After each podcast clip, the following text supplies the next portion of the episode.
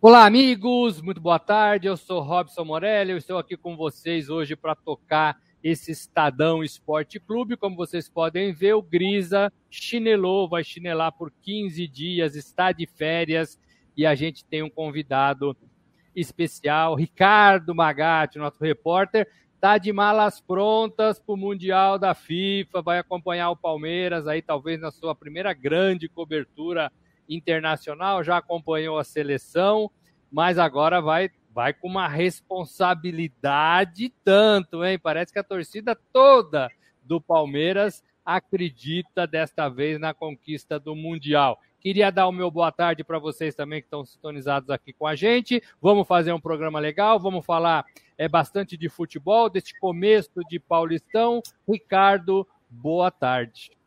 Boa tarde, boa tarde, Morelli, boa tarde a todo mundo que nos acompanha.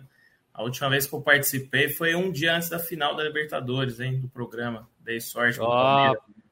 Pé quente, pé quente. Participou também, eu acho que lá do, do, do, é, do Uruguai, né? Você participou do. Uruguai, também chegou a entrar do, do direto do Uruguai é, na decisão. É, eu, eu falei demais que a torcida toda do Palmeiras está acreditando neste Campeonato Mundial. Antes disso, queria convidar vocês a nos assistir, a nos acompanhar. A gente está no Facebook do Estadão, no, face, no, no YouTube, a gente está também no Twitter, a gente está em todas as plataformas aí para você sintonizar e acompanhar a gente da melhor maneira. E se você ainda não conseguiu ouvir diretamente aqui no ao vivo, você tem o podcast no final do dia, no meio da tarde ali, ele entra no ar, você pode é, ouvir a nossa programação diariamente, de segunda a sexta, sempre nesse horário. Ricardo, a torcida tá animada, a torcida do Palmeiras? Tá confiante, eu, me parece. É, eu acho que a oportunidade do Palmeiras ganhar o Mundial nunca foi tão real, né? O time tem um período adequado para se preparar, contratou reforços importantes, embora não tenha vindo o camisa 9. É, mas também está ressabiada, né? Porque a torcida do Palmeiras é aquela coisa, exigente para exigente caramba, é, tá sempre desconfiada. Mas eu acho que a oportunidade de ganhar o um Mundial até hoje me parece que nunca foi tão real. Então, boa parte da torcida está confiante, sim.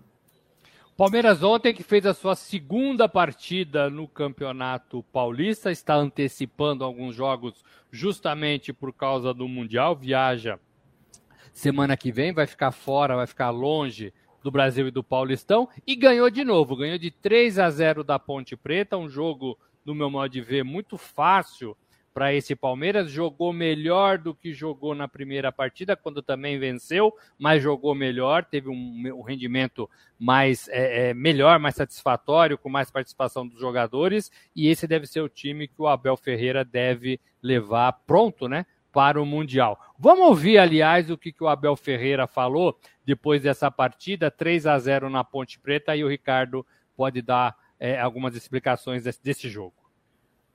Acima de tudo, este tipo de jogos, porque temos que assumir que somos melhores que os nossos adversários, sabemos que os...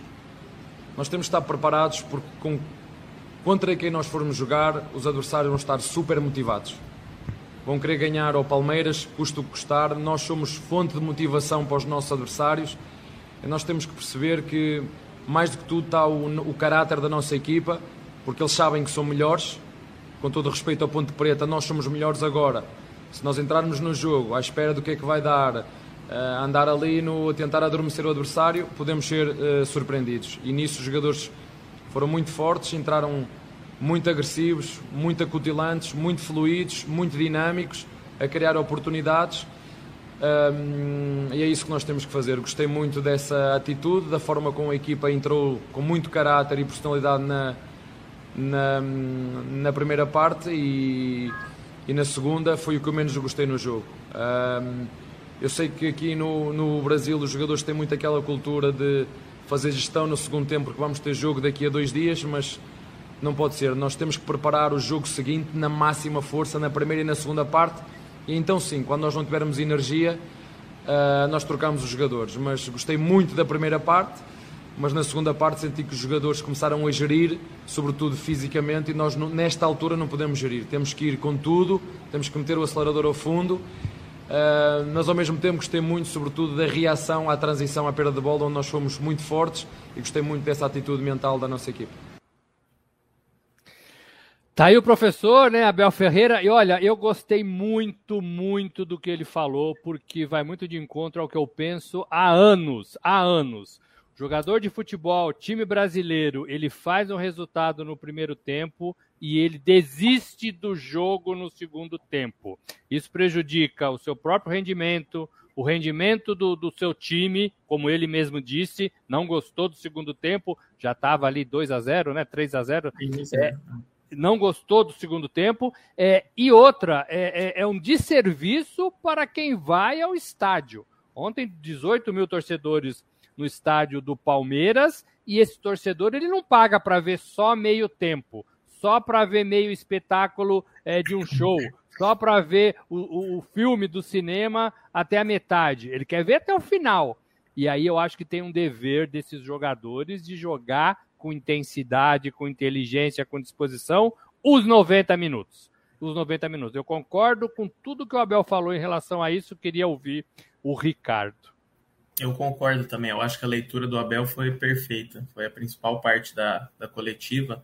É, o Palmeiras foi muito intenso no primeiro tempo, tem jogado com muita seriedade, um time muito concentrado. Começou a temporada como terminou, um time muito concentrado, muito forte mentalmente, que é, acho que é uma das principais características desse time do Abel, que é algo que ele passa sempre, né? O trabalho mental que ele faz com os atletas, que dá faz diferença, fez diferença na Libertadores, né? Muito em torneio de mata-mata e está encarando com muita seriedade o começo da temporada agora. Esses quatro jogos que o Palmeiras vai ter, mais dois agora antes do Mundial, estão sendo, vão ser, né? Já, for, já estão sendo muito importantes para preparar o time.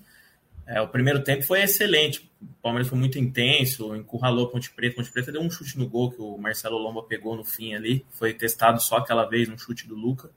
É, de, do, do, resto, o Palmeiras foi muito bem. O Rafael Veiga, muito bem. Scarpa participou dos dois, dos três gols.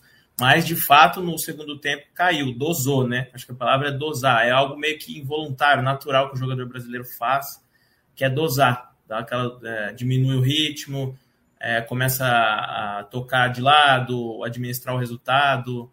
Eu acho que isso faz parte, é, e acho que até pode ser importante, mas mais para o final do jogo, né? Para dosar mesmo. Mas no segundo tempo, quase todo o Palmeiras fez isso. Como o resultado já estava definido, dificilmente a Ponte Preta ia empatar, ainda mais virar. É, o Palmeiras ainda assim continuou dominando o jogo. Né? O Rafael Veiga teve duas boas chances. O, o Rony chegou a perder um gol incrível. Ele estava impedido, mas ele perdeu um gol incrível na cara do gol. Mas realmente, como o Abel falou, foi a, a, o Palmeiras reduziu muito o ritmo. Acho que dava para ter é, permanecido como estava no primeiro, que aí faria 4, 5 e mataria, faria um placar ainda mais elástico. Mas o time me parece azeitado, definido para o Mundial, né? O Abel acho que não tem muitas dúvidas do que ele vai escalar, né? Sem o camisa 9, que ele tanto quer, que ainda pode ser que venha, mas não para o Mundial, vai ser o, praticamente o mesmo time da, da final da Libertadores. É, eu, eu, quero dar um oi aqui para os nossos amigos que estão nos acompanhando antes de retomar esse, esse assunto. É, o seu Hélio está aqui com a gente, o Ivan Jorge Cury dá, dá boa tarde para todos nós, boa tarde. O Adi Armando também está com a gente, já fala que o Palmeiras, que ele viu velocidade e intensidade nesse Palmeiras, velocidade e intensidade. A Palma Polese está com a gente também. O José Carlos Mota também está assistindo aqui com a gente todo mundo desejando boa tarde, o Demetrios, o Odair, todo mundo com a gente aqui vendo o programa. O, Ricardo, é, eu, queria, eu queria que você falasse um pouco dessas. É, é, dessas essas, essa característica que o Palmeiras tem. Você falou da falta do, do atacante de um 9 e o Palmeiras não tem mesmo esse 9, era o Luiz Adriano, né? E está enrolado ainda não vai jogar, vai jogar, pediu para voltar, não pediu para voltar, né? Mas assim, é, você sente, você que fala com alguns personagens deste Palmeiras, você sente um certo é, é, descrédito quando você fala que vai trazer um jogador de fora para ganhar um mundial, porque essa é a expressão, né? Você vai trazer um jogador de fora para ganhar um mundial. Você vai trazer um, um camisa 9 para ganhar um mundial. Você sente que quem lutou na Libertadores, quem ganhou o direito de participar desse Mundial, talvez fique ali meio com o nariz torcido? Ou você acha que não, todo mundo que chegar é bem-vindo? Acho que não. Acho que esse grupo aí do Abel é, é, é não tem essa característica, né? Ainda, é, ainda, mais considerando o perfil do Abel, é um cara que já vetou é, reforço de peso, né? Ele não, antes da final da Libertadores, era outro momento, principalmente por causa do momento, ele não não quis o Hulk, né? É, que é um craque, enfim, tem todos os, os, nuances daquela, daquele momento. Mas nesse grupo do Abel, não, acho que é um grupo que receberia muito bem um, um jogador renomado, se fosse o Alário, o argentino, né, que o Palmeiras tentou trazer, ou se fosse outro jogador. É, contratou cinco reforços menos expressivos, mas reforços importantes. É, eu acho que o Atuesta vai cair como uma luva nesse time quando ele começar a jogar, o colombiano. É, mas eu acho que o time só falta. Hoje só faltaria um 9 mesmo e um lateral direito mais. com mais pegada ali. O Marcos Rocha e o Mike são bons laterais, mas. É, não sei se dariam conta nesses próximos anos aí. Já entregaram talvez o que tinha que entregar. Acho que hoje só faltaria esse 9 mesmo. Mas sem a. Diante da ausência do 9, vai o Rony, né? Vai o Rony que o. E o Rony usa 10, né? Que agora é o 10, é, porque o Luiz Adriano era 10. Meu Deus, hein? É, tem uma maldição do 10 aí, né? Os últimos que pegaram a 10 deram uma, uma rateada. Foi, foi assim com Moisés, né? Ele começou, tava bem, depois que pegou a 10, começou a se machucar, deu, saiu depois. Foi assim com o Luiz Adriano, que também começou bem, depois pegou a 10 e teve, brigou com a torcida, enfim, debochou da torcida, parou de fazer gol e hoje não está nos planos, né? O Palmeiras está tentando negociar ele de todo jeito aí, mas é uma trata cara, não é fácil. E agora foi para o Rony, né? A 7 voltou para o Dudu, era do Rony, e a 10 ficou com, com o Rony agora com o novo camisa 10, né? Não, sei, não é o ideal ele jogar de 9 ali, ele nem é 9, né? Ele é ponta, mas é o que o Abel tem. Tem o Rafael Navarro também, né? Mas o Palmeiras não considera que ele esteja pronto ainda para assumir a comando de ataque ali do Palmeiras. É, eu acho que assim, os mais velhos, como, como eu e alguns que nos acompanham aqui, entendem que a camisa 10 era uma referência no, no futebol brasileiro, depois que Pelé usou, né? É, mas não é mais, né? Mas não é mais. Hoje qualquer jogador pode vestir a camisa 10 e a gente tem exemplos em quase todos os times é, do futebol brasileiro. Essa 10 não tem mais aquele peso de ser o craque do time, era assim que era visto, né? O craque do time usava a camisa 10. Ainda em seleção, ainda lá fora, talvez tenha um pouco mais disso, mas no futebol brasileiro, não. Eu acho que isso já, já se perdeu, até por essa numeração também que todo mundo gosta aí, numeração da, da NFL, né? Você tem números é, é, grandes nas costas, números que têm algum significado para quem escolhe, é, soma. O Dudu mesmo, né? Usava 4 mais 3, né? O número do Dudu era 43, mas era 4 mais 3, porque era 7, né? Então, essas coisas se perderam no futebol. Você acha que esse Palmeiras, do jeito que ele está, ele está muito longe é, de falar que ele está preparado, pelo menos para a partida da semifinal do Mundial de Clubes?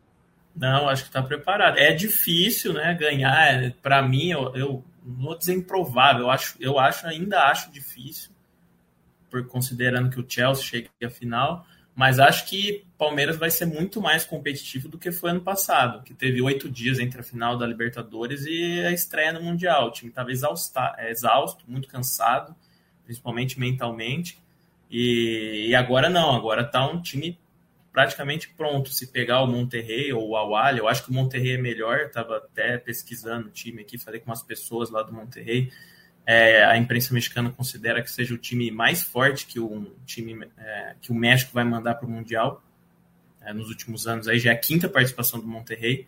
É um time com um jogador muito experimentado, vários jogadores de seleção, experimentar, jogar Copa do Mundo. Enfim, se for pegar o Awali ou o Monterrey, acho que vai se sair bem melhor do que saiu contra o Tigre, o Tigres, que também era um time bom, um Ginhaque, né? Jogador, jogadores experientes. Agora, pensar na final ainda não dá, né? A gente tem que ser um cada passo ali, mas acho que o Palmeiras vai ser muito mais competitivo do que foi ano passado. Falei aqui que o Abel Ferreira tem essa condição, né, de preparar o seu time para um jogo, para dois jogos. Fez isso contra o Atlético Mineiro, fez isso contra o Flamengo na final da Libertadores e talvez faça isso, né, visando esse Mundial. Primeiro jogo, ensaia tudo, faz tudo direitinho, para depois ter ali uns dois, três dias para fazer o segundo jogo e aí também preparar da mesma forma, dependendo do adversário. Todo mundo imagina que seja o, o Chelsea, né, o grande time inglês. É, vamos mudar de assunto, vamos falar desse Santos. O Santos começou também no Campeonato Paulista, mas começou por vias tortas, né? O Santos começou sem três de seus principais é, é, personagens: o técnico Fábio Carilli, que está se recuperando de Covid, passa bem, mas não ficou ali ajudando o time. O, o, o, o Goulart, Ricardo Goulart, que chegou, maior contratação é, é, do Santos na temporada, é, e ainda não tem condições para jogar, vai treinar um pouquinho mais. Geralmente, quem vem da China, quem vem do Japão, demora um tempo mais. Tomara que o Goulart não leve aí o ano inteiro para se preparar fisicamente. E Marinho, né? Marinho que não joga, Marinho que não foi inscrito, Marinho que está aí é, é, nas informações de mercado dizendo que ele pode ir para o Flamengo, ir para o Flamengo, se o Flamengo vender, vender o Michael é, para o mundo árabe, ou mesmo ele próprio ser negociado com, com o Al Hilal da Arábia Saudita. O problema dessa negociação, segundo eu li, por quem cobre o mercado, não me lembro agora exatamente onde eu li, é, foi que o, o Santos está é, tá pedindo mais dinheiro pelo Marinho. Marinho tem contrato essa temporada até o final, mas já se manifestou, já disse sua vontade de deixar o, o Santos, deixar o clube da Vila Belmiro. O Flamengo ofereceria é, 8 milhões de reais por um contrato de um ano, né, assinado com o Santos de um ano. É, no meio do ano, só para a turma saber, o Marinho já poderia fazer aí um novo contrato e o Santos não ganhar nada. Então, é, tem isso também que pesa nessa negociação. Do lado do Santos, é, eles acham que o Flamengo tem que decidir logo e ele que está apertado, é, e do lado do, do Flamengo, é, eles acham que o Santos precisa desse dinheiro e tem que aceitar muito rapidamente. Então a situação está essa. E ontem, em campo, o Santos ficou no 0 a 0 com a Inter de Limeira. Pirani, Gabriel Pirani foi expulso no final do primeiro tempo e os jogadores ali do Santos comentaram que isso atrapalhou demais. De fato, quando você tem dois times ali meio parelhos, você ter um jogador a menos faz muita falta. Como é que você viu esse começo de Santos? Como é que você vê essa preparação do Santos para o Campeonato Paulista, Ricardo? É, ontem afetou muito o desempenho do Santos, o Pirani expulso no fim do primeiro tempo aí, sem, tem, sem maldade, mas pegou, solou a canela do jogador da Inter. E é difícil avaliar ainda, né? Precisa de mais jogos, precisa que os, atletas, principais, principais atletas entrem. O Ricardo Goulart nem inscrito ainda tá, por isso ele não pode jogar, está aguardando a documentação da, da China, né, para finalizar a burocracia para poder ser inscrito. E também está sem o Léo Batistão, né, que está machucado, o Sandri, o menino volante, enfim, vai depender muito também se o Marinho fica ou não. É, eu não sei, me parece que ele não quer ficar, né? É, seria um substituto para o Michael, né? Que o Flamengo quer, quer, vai, provavelmente vai vender para futebol árabe. Eu acho que o Marinho, é, nessa negociação, Santos tem que encontrar um equilíbrio. Porque, é como você falou, daqui a seis meses, se ele sair, sai de graça. Mas agora o Santos também não pode se desfazer dele e pegar qualquer valor. Então tem que achar um equilíbrio aí é, para receber uma, uma quantia que ele considera justa, né? E em relação ao desempenho do Marinho, vai depender se é o Marinho de 2020 ou de 2021, né? Do ano passado o Marinho se machucou muito, não conseguiu jogar nem 10% que ele jogou em 2020, que foi ali talvez o principal ano da carreira dele, né? Foi eleito aí o rei da América, né? Mesmo o Santos sendo vice da Libertadores, foi ele o melhor jogador da Libertadores. É, enfim, eu não sei se o Marinho seria substituto do, do Michael. Eu acho que seria mais do, do Kennedy, talvez, assim. Mas é um atleta que, em boa fase, é muito importante, principalmente para o Santos, que carece de grandes jogadores hoje, né? O Marinho, junto com o Ricardo Goulart, é são os melhores atletas desse elenco aí do Santos. Se ele sair, vai fazer falta. É, é eu, eu, eu, penso como você, Ricardo. Eu acho que o Marinho é, é, é referência no Santos e no Flamengo ele seria apenas mais um jogador. Ele seria um jogador para disputar a posição, talvez nem, nem fosse titular, como o Michael não é, né? É, entra e sai do time, pelo menos foi assim que acabou a temporada, é, e estaria ali passando por mais um, um teste, né, uma aprovação é, de, de, de, comissão técnica, do próprio elenco, né, e da torcida do Flamengo, que costuma pegar no pé de jogador que não ajuda muito. No Santos, não. No Santos, ele é o grande marinho que faz falta em todas as partidas. Então, o jogador tem que avaliar isso também, né? Agora, é, é ele não é o jogador que foi temporadas atrás, e ele sabe disso. Né? E o Santos sabe disso também. Então, talvez é, é, essas coisas tenham que ser colocadas na mesa quando você avalia se vale a pena vender, se vale a pena pedir mais dinheiro, se vale a pena é, aceitar a oferta que você tem nas mãos. Tudo isso tem que ser levado em conta pelo jogador que é, não pelo jogador que foi ou pela carreira do jogador, né? Eu acho que o momento conta muito e o Marinho está no momento de baixa por enquanto, né? Por enquanto, no momento de baixa. Eu acho que o que mais pesa, Ricardo, amigos, essa, esse desejo dele sair, né? Que não é mais segredo para ninguém. Eu queria. É, eu acho que o Santos, antes de falar dos nossos amigos aqui, eu acho que o Santos é, hoje talvez seja o pior time paulista aí dos grandes né, na, na competição, no cenário nacional, para mim está atrás até do Bragantino. Né? Para mim, o Bragantino é até mais forte do que, do que o Santos. Seria a quinta força em, em sentido nacional. E no Paulistão, eu também vejo outros times aí na frente desse Santos. É, e essa garotada que está jogando é uma garotada ainda em aprovação, em teste. Alguns já mostraram ali competência, Ricardo, mas é, ainda são todos jovens, né? E você colocar os jovens para segurar a camisa pesada do Santos não é fácil, não.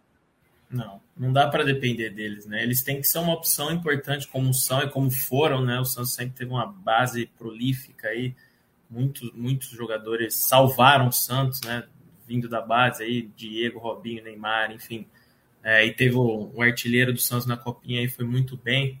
Juan, né? Menino muito bom de bola. Tem outros atletas aí que provavelmente o cara ele vai utilizar no elenco principal, mas não dá para ser dependente só deles, né? Ele já tem atletas jo novos, jovens, como o Ângelo, que já vinha, já estava no elenco profissional aí, já faz um tempo. Mas esse elenco precisa ser, eu entendo que precisa ser mais reforçado para ser competitivo, né? Vai lembrar que o Santos brigou para não cair no Paulistão e no Brasileiro ano passado. Então, para não repetir essa campanha, não sei se é, brigar por título é difícil, né? não sei nem se tem essa pretensão, se o, se o presidente Rueda, o pessoal do Santos tem essa pretensão. Mas para melhorar o time, para ser competitivo, para brigar lá em cima, precisa melhorar, é, reforçar esse elenco.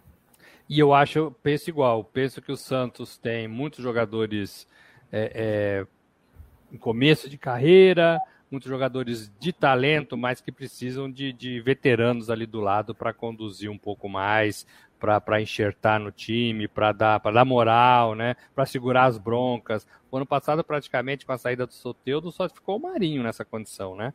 É, é, um ou outro ali e tal, mas é, se o Marinho sair, vai ficar o Ricardo Goulart, que nem vestiu a camisa do Santos ainda, né? Então talvez não tenha essa identificação e essa liderança que o Marinho talvez já tenha no vestiário. Enfim, é um Santos que só empata com a Inter é, é, de Limeira, não é um resultado bom, mas foi fora de casa a primeira partida. Eu acho que tem ainda muita lenha para queimar nesse Campeonato Paulista. Eu queria dar um alô aqui para os nossos amigos. A Palma Polese dizendo, concordando com o Abel, que o Palmeiras fez um bom primeiro tempo e puxou o freio de mão depois.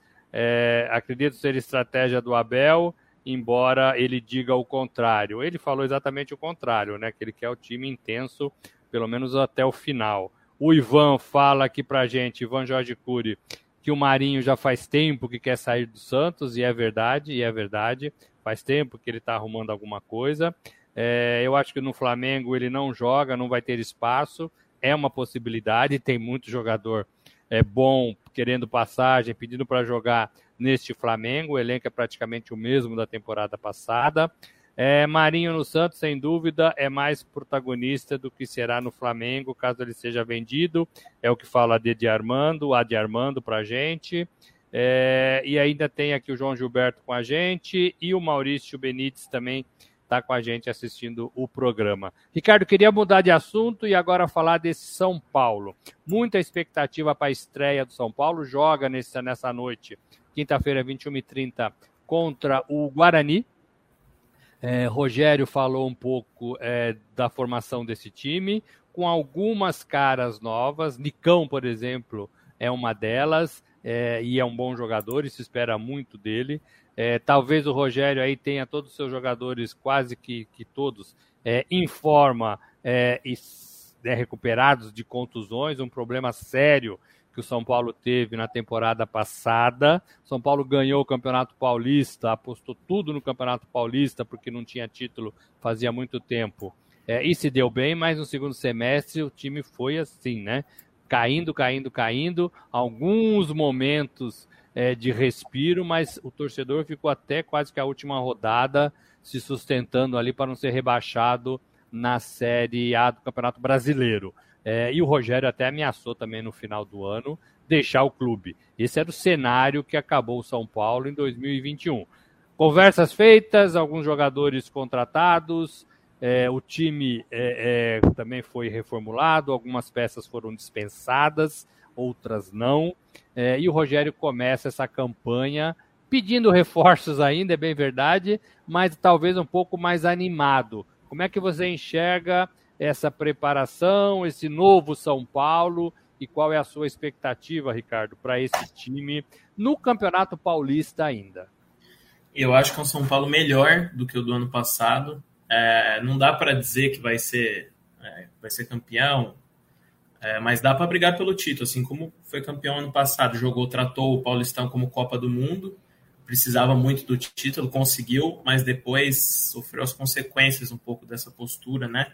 é, sofreu muitas lesões e o resto da temporada foi muito ruim, brigando para não cair até o finalzinho aí do Brasileirão. É, e caindo da Libertadores para o Palmeiras nas, nas, quartas. É um time melhor, um pouco mais encorpado. Estou é, curioso para ver como o Nicão e o, o, o, Rafinha vão se sair, principalmente. O Patrick também. É provável que os três joguem hoje, né? Sejam titulares. Patrick, sim. Acho que são os três principais reforços, né? O Alisson acho que é mais para uma boa opção ali, mas não é um cara que chega para ser titular.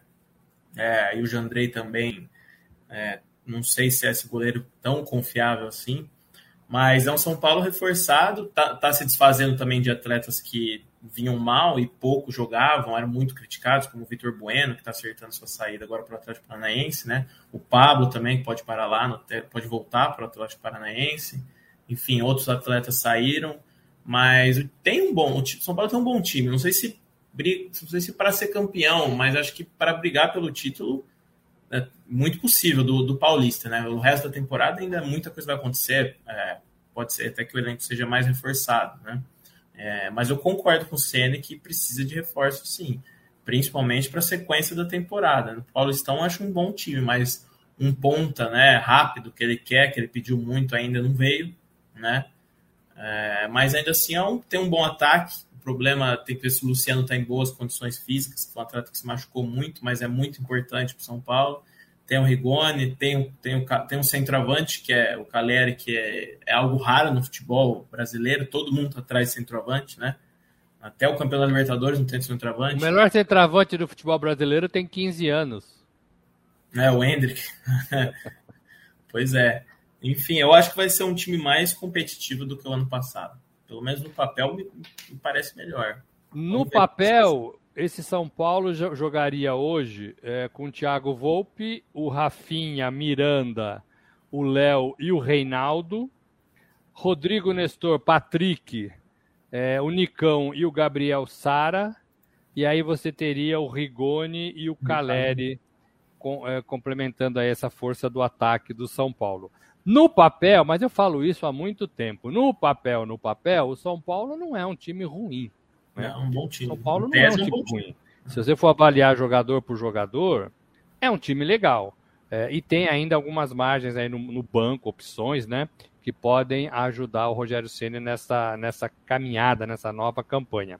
O problema é que a gente não entende direito algumas coisas que acontecem nos bastidores do São Paulo e faz tempo que isso acontece, né? São Paulo muito preocupado em mudar estatuto, em dar mais prazo para o presidente, tomou agora um não em relação a isso. A gente, voltando para a temporada passada, para mim não ficou muito claro ainda é, é, por que, que o Crespo saiu do time, né? O time tinha altos e baixos, mas eu não consegui entender um motivo para falar que para explicar a demissão do Crespo e saiu abraçado, depois foi para a justiça, uma coisa de louco, né? E teve todo o episódio envolvendo Daniel, Daniel Alves, todo o dinheiro envolvido, o volta, o fica, o sai, né? É, então, assim, o, o São Paulo precisa se afastar desses problemas, né? Ter um caminho mais reto caminho do São Paulo hoje é muito tortuoso, né? Você vai, vem, vai, vem. Tem que ser uma coisa mais reta, com mais objetivo, pensando um pouco mais em futebol e esse time precisa responder. Veja um São Paulo legal, veja um Rogério Ceni é, ainda com algumas resistências, né? O Rogério Ceni é uma coisa que ninguém explica também direito o Rogério Ceni, mas ele tem muitas resistências, né? Mas ele tem que se provar e ele é um, é um treinador campeão, e campeão brasileiro, campeão é, é, é estadual. É, ele tem ele tem já um currículo vencedor nessa curta carreira no Fortaleza, no Cruzeiro, no Flamengo e agora no São Paulo pela segunda vez. É, é um treinador que já tem taças é, é, no currículo, né? Então tem que respeitar o moço, sim. E é um São Paulo que vai enfrentar um Guarani fora de casa, mas um Guarani que não é mais aquela potência, Ricardo, é, que foi no passado, revelando bons jogadores. Luizão, Djalminha, né? Tinha o, o, o, o Guarani revelava muito bons jogadores. Né? É, mas não é mais e tenta também se recolocar. Então penso que o São Paulo passaria fácil hoje, você acha que não? Qual seria o seu palpite? Fácil, acho que não, mas acho que ganha. Vamos para um 2x1. 2x1 para São Paulo. É meu palpite também. 2x1 para São Paulo. Acho que São Paulo toma um gol, mas acho que faz é, dois e começa com o pé direito. Eu pra acho gente que São Paulo, só uma coisa, hum. São Paulo vai voltar a deslanchar aí quando resolver essa instabilidade política. Isso ainda impacta muito no time. Então, enquanto for é, viver essa instabilidade política, acho que dificilmente São Paulo volta a viver aquele tempo de glória aí da, da década retrasada. É, eu acho que tem muitas arestas para parar no Morumbi. E, e, o São Paulo não pode, eh, no meu modo de ver, uh, Ricardo, amigos, não pode deixar é, você perder um, um, um, técnico como Rogério Ceni, um gerente, é, o diretor de futebol, o coordenador como o Murici, é, que tem história no clube, né? Porque esses caras, eles já falaram que queriam sair, né? Só não saíram porque as coisas melhoraram um pouquinho, algumas promessas foram feitas. Você não pode deixar funcionários e colaboradores, é, é, ídolos, é, né, sair pelas portas dos, dos, fundos e não fazer um bom trabalho. Enfim, é, é o que eu penso desse São Paulo. É, deixa eu ver aqui, o Ivan fala que deve, é, deve mudanças, mas o, e o vestiário. Não, para mim não vai mudar nada. Daniel, Rafinha, Reinaldo, é, continuamos, vamos esperar. É, é, a opinião do Ivan Jorge Cury em relação a esse São Paulo. É, vamos ver, vamos ver. O jogo hoje é 21 e 30 é o São Paulo estreando no Campeonato Paulista, defendendo o título estadual, último campeão, São Paulo. Ô, Ricardo, para a gente encerrar aqui, vamos falar rapidamente da seleção brasileira. Você também acompanha a seleção brasileira. O Tite volta a formar o seu time, a reunir seus jogadores para a continuação das eliminatórias. Não vale mais nada para o Brasil, porque o Brasil já garantiu vaga no Catar. O. Tite falou que é para testar jogador, testar sistema tático, testar tudo que for possível até chegar lá no Catar. Ele vai hoje para enfrentar o Equador, um jogo mais cedo, hein, gente? 18 horas, uma diferença de horário de fuso lá para o Equador. 18 horas, né? É, de duas horas o fuso, né? De duas horas. Ele vai com Alisson, é, Emerson Royal, Éder Militão, Thiago Silva e Alexandro. Pelo menos é uma escalação provável aqui. Casemiro, Fred e Felipe Coutinho, contestado Felipe Coutinho. E aí, no ataque, ele entrega para três moleques aí pedindo passagem. Rafinha, Matheus Cunha e Vinícius Júnior, o grande craque aí do futebol brasileiro, talvez na atualidade. Neymar não está na lista, não está na convocação, continua tratando o seu tornozelinho, mas nessa semana ele, ele lançou uma, uma temporada, né, um, uma série, né, é na, na Netflix, é, que a gente tem que assistir, que a gente tem que ver, é, mas é o Neymar em, em outros campos, em outros terrenos. Como é que você vê essa seleção brasileira no ano de Copa do Mundo? É bom lembrar, Copa do Mundo no Catar, novembro e dezembro. Sim, eu acho que não vale nada para a seleção, mas vale para muita gente que está aí, né? Muitos jogadores que estão sendo testados. Aliás, não muitos, né? Acho que o Tite poderia testar mais, considerando que já está classificado, poderia ter levado uma. É, ter, ter feito uma convocação que desse mais chances para mais gente que pode mostrar futebol aí. Tem muitos atletas que já mostraram seu futebol e continuam, é, estão até mal, mas continuam sendo convocados. Mas eu acho que para esse jogo, a curiosidade é ver o Coutinho, né? Como ele vai jogar ali, tá em baixa, fez gol na estreia, deu passe lá na Inglaterra, mas enfim, não é, tá longe do Coutinho que foi no Liverpool, que foi no Bayern, que foi até na seleção. É, tô curioso para ver como ele vai é, jogar ali na no lugar do Paquetá, que está suspenso, né? É, o Tite gosta muito dele, eu, eu, até entendo, eu acho que é justificável levar o Coutinho, sim, mas eu acho que tem outros atletas pedindo passagem também que poderiam ser testados. Eu acho que hoje é um dia muito importante para o Coutinho, vamos ver como ele se sai lá.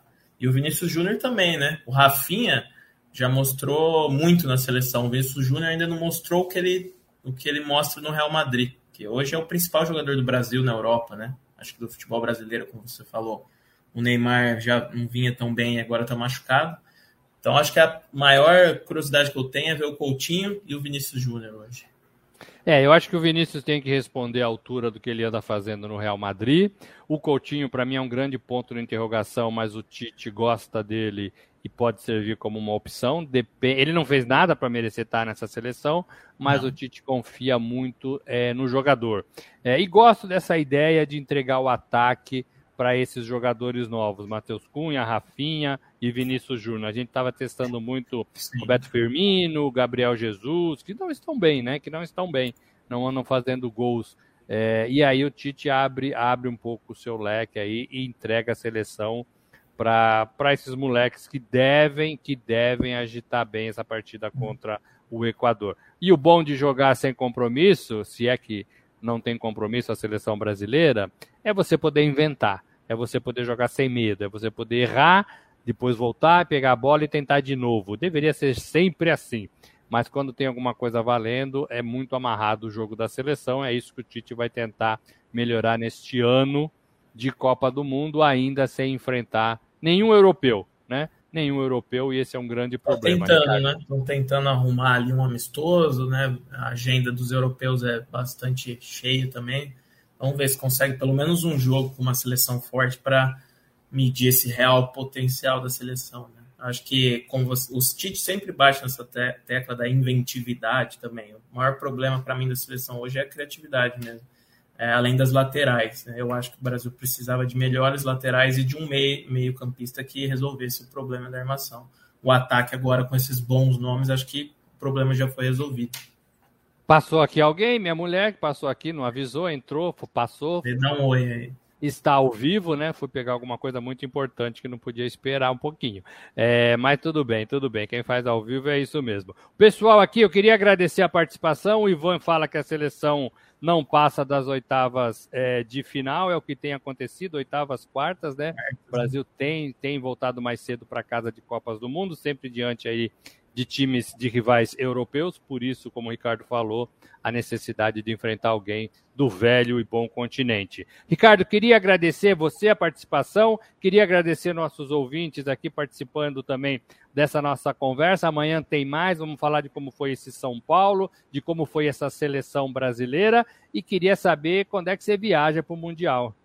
Sexta-feira que vem, dia 4. Farei ah, Dia 4. Então vai participar um pouquinho mais aqui com a gente na semana que vem, enquanto o Grisa estiver de férias. Gente, queria agradecer, um abraço a todos. Amanhã tem mais. Lembrando que esse programa vai para o podcast. Você consegue é, achar o Estadão Esporte Clube e ouvir é, se você não conseguiu assistir aqui com a gente ao vivo. Valeu, um abraço a todos. Valeu, um abraço.